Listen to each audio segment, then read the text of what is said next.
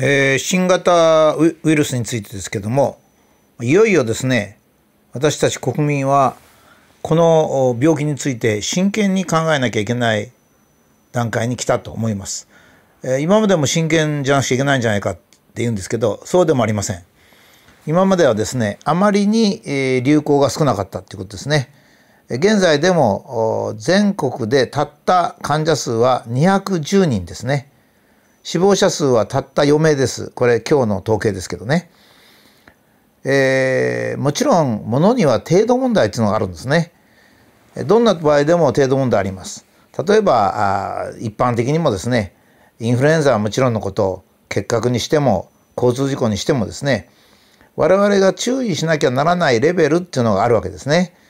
注意しなきゃならないレベルっていうのはどのくらいかって言いますとですね大体そのインフルエンザのような病気の場合はですね大体が注意レベルみんなが注意してくださいねっていうレベルが、えー、大体ですね患者の数が、えー、40万人に今設定されております。えー、40万人ですね。その流行の時ですから、まあ、1年で40万人つってもいいし流行の時に40万人つってもいいわけですね。交通事故ですと死者怪我人の数は大体80万人死者が4,000人ですからまあ大体そのくらい大体我々がこのぐらいが危険だなと思うレベルっていうのがあるんですね。ですから今まで流行は極めて軽微でした。210名の病気になって4名が亡くなったという原因で大騒ぎしたのは日本世界日本の社会ではこれが初めてです。ところがですねものすごく奇妙なんですよ。えー、安倍総理大臣がですね小中学校を3月2日から一律休校するっていう発表をしました。えー、もう春休みまで休校すると。で一体休校の基準っていうのはですね、まあ、はっきりした基準っていうのはないんですが一応目安はですね、えー、1学級で20名がなんとかインフルエンザになった時ですからこれはせあの日本全体から言えば2400万人になりますのでインフルエンザから言えば警戒レベルを超えた場合と、まあ、いうことになりますね。ですからまあ日本の場合警戒インフルエンザの警戒レベルっていうのは、えー、120万人ですからあまああそれも超えているとそれの20倍ぐらいというようなことになるわけですね。だから危険レベルから言ったら本当に低いんですよ。それを私このブログでも一生懸命言ってきたんです。まず私たちはどうするとかこうするとかいうことではなくいやよくねテレビなんか見てますとね何のデータも示さずにものすごく注意しなきゃならないとかですねいや大したことないって言ってる人いるんですけども必ず言う時には根拠を言わなきゃないその人は根拠があるから注意しろとかほっといたっていいって言ってるわけですよね。ところがですよものすごく奇妙なんですよ。まあ、そこまでよろしいですね。つまりですね今の流行は通常の日本の社会ではインフルエンザにしても肺炎にしても交通事故にしても原発にしても危険というレベルをはるかに超えてるあはるかに低いんですね。それの1万分の1ぐらいなんですよ。しかもあの一律休校をすると言っときながら医療関係者はですね厚生労働省大臣もそうですが38度ぐらいの熱が4日間出るまではほっとけと。言うんですね。いや、どうせ治療法がないなんつってる人いるけど、そんなことありません。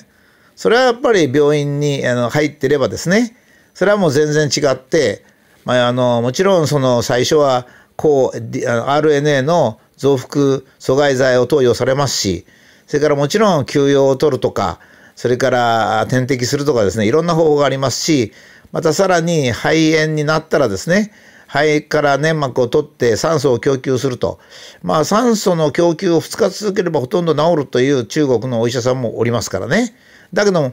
4日間家におれというのは一体何ですかね。もっとすごいのがあるんですよ。えー、今度はですね、病気の指定方法もあるんですけども、救急車は搬送してくれません。えー、っと、新型ウイルスの感染した患者さんっていうと恐れがある患者さんは救急車は搬送しません。ですから、まあ、民間の救急車に頼むかタクシーに乗るしかないっていうですねもうすっごく変なことがあります。それからもうもうさらにはですね、えー、立憲民主党思想になるなとここに書きましたけど何のこと言っておられるか分かんないと思うんですけども、えー、医療機関が協力的じゃないんですよ。えー、あのいろんな理由は言ってますよ。パンクするとか。パンクするっていうのはですねそんなことないんです。えっ、と、えーえー、4万人インフルエンザが4万人になった時に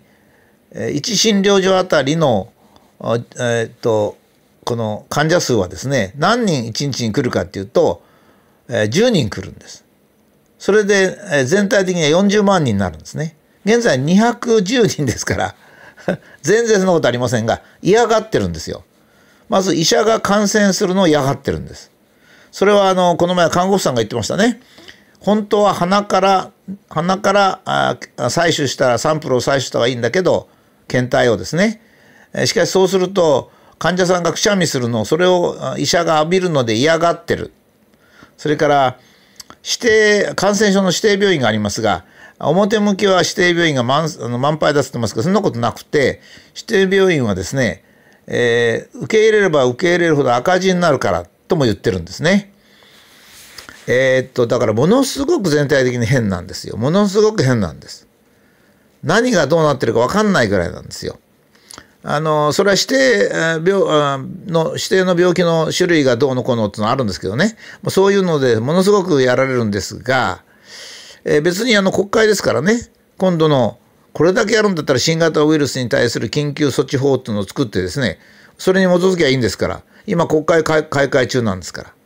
で私がここで言いたいのはですね政府を非難したりお医者さんを非難したり立憲民主党思想っていうのは何かというとですね立憲民主党っていうのはですね自衛隊は戦場に行くなっつってるんですよ。警察は犯人がいるところに行くなと。消防士は火事場に行くなっつってるんですよ。つまりその人たちの命がかか、あの、ちゅうか健康とか怪我するからやめろっつってるんですよ。これ立憲民主党の思想なんですよ。僕びっくりしちゃったんですよ。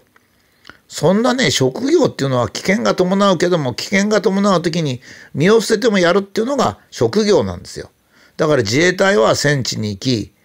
まあこれは議論がありますけど、自衛隊そのものを否定しなければ自衛隊は戦地に行き、警察は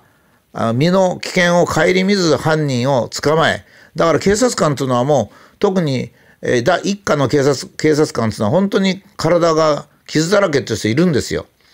立派ですよね。消防士は人を助けるために火事場に突っ込み、時々は焼死するんですよ。しかし、立憲民主党は全部やめろっつってるんですよ。だから、この医者がですね、患者さんから病気がうつると思ったら診察しないって言うんですよ。何のためにあの医者がいるんですか医者は感染症以外しかやらないんですかね。最近メタボなんてやってるからね、こういうことになるんでしょうね。この立憲民主党思想に日本がなったらもう終わりですよ。しかし、私がここで言いたいことはそうじゃないんです。もう我々ものすごく注意しようと思うんですよ。私ね、長い私の人生で、これほど矛盾したことが日本に、社会に起こるっていうのは初めてなんですよ。ええ。流行は軽微なのに、学校は一律休校になり、かといったら38度の熱が4日間、えー、出るまではほっとけと。できるだけ病院に行くなと。日本の救急車はですね、患者を新型ウイルスのあの感染だと大体分かったら連れて行かないそれから立憲民主党思想がはびこって医者は治療しなくていいと、こんなのはね私のもう今までの経験をはるかに超えてます。ということはどういうことかっつったらですねこれ絶対に何か背景がありますよ。例えばですね今日学校の休校についてはですねあの基準がないと。だからまあどっちがいいかわからないんだなんていうとぼけたことを言ってる評論家がいましたけど。いやちゃんと決まってるんですよ。当たり前ですよ。論文もあります。筑波大学のきちっとした論文が2012年に出ておりますけどね。要するにどの段階で学校を休校にさせたら最も流行を抑えるのに効果があるかと。もちろん家が安全なわけじゃありませんから学校が安全という意味もあるんですね。ですから学校に児童が集ま児童とか生徒が集まってそして、え、時間を過ごす方が安全な領域とそれから家に帰った方が家っていうのはそれほどやっぱり安全っていうのを系統的にあの保持できませんからね。そのあの大体目安はですねもう決まってるんですよそれなちゃんと実験があるんですよ。休校させた場合休校しない場合のその後のですね流行の伸びについてちゃんと研究されてるんですよ。それはそうですよね。法律には数字の基準が書いてないってことです。これはどんなものでもそうなんですね。まあ、原発の被爆と病気の関係の時もそうでしたが法律にないって言ってる人がいたからいやそういうのは法律で決めるんじゃないんですよと。まあ、告示で決めたり研究で決めたりするんですよね。現場で数字を決めるわけですから。それによると20%以上の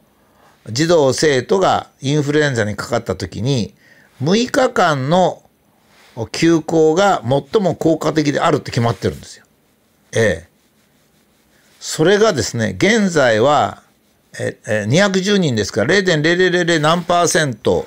の感染者の比率で、到底20%じゃありませんよ。20%とは日本全体で2000万人ですから。それに対して現在210人ですから。2000万人と210人だとですね、10万分の1ですからね。その時に休校措置をして、しかも休校の期間が3月2日から4月2日ぐらいまでですからね。1ヶ月ですよ。研究結果はインフルエンザの場合6日、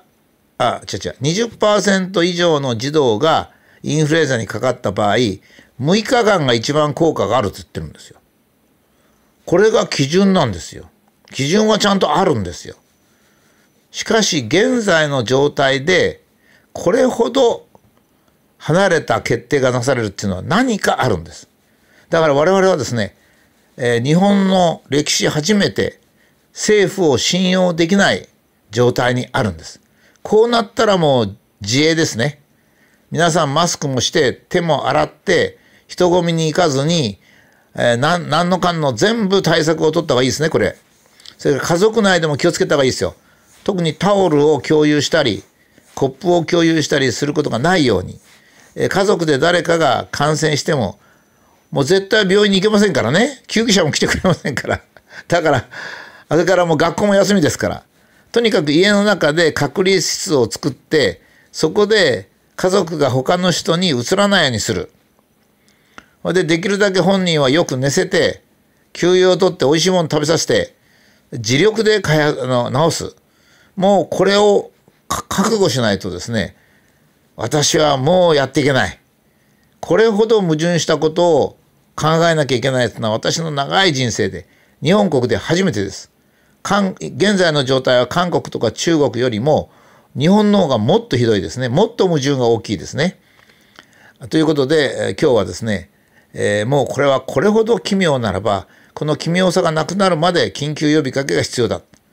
これこそ NHK が活動してですね、本当のところは何なのかっていうことをテレビで NHK が発表してほしいですね。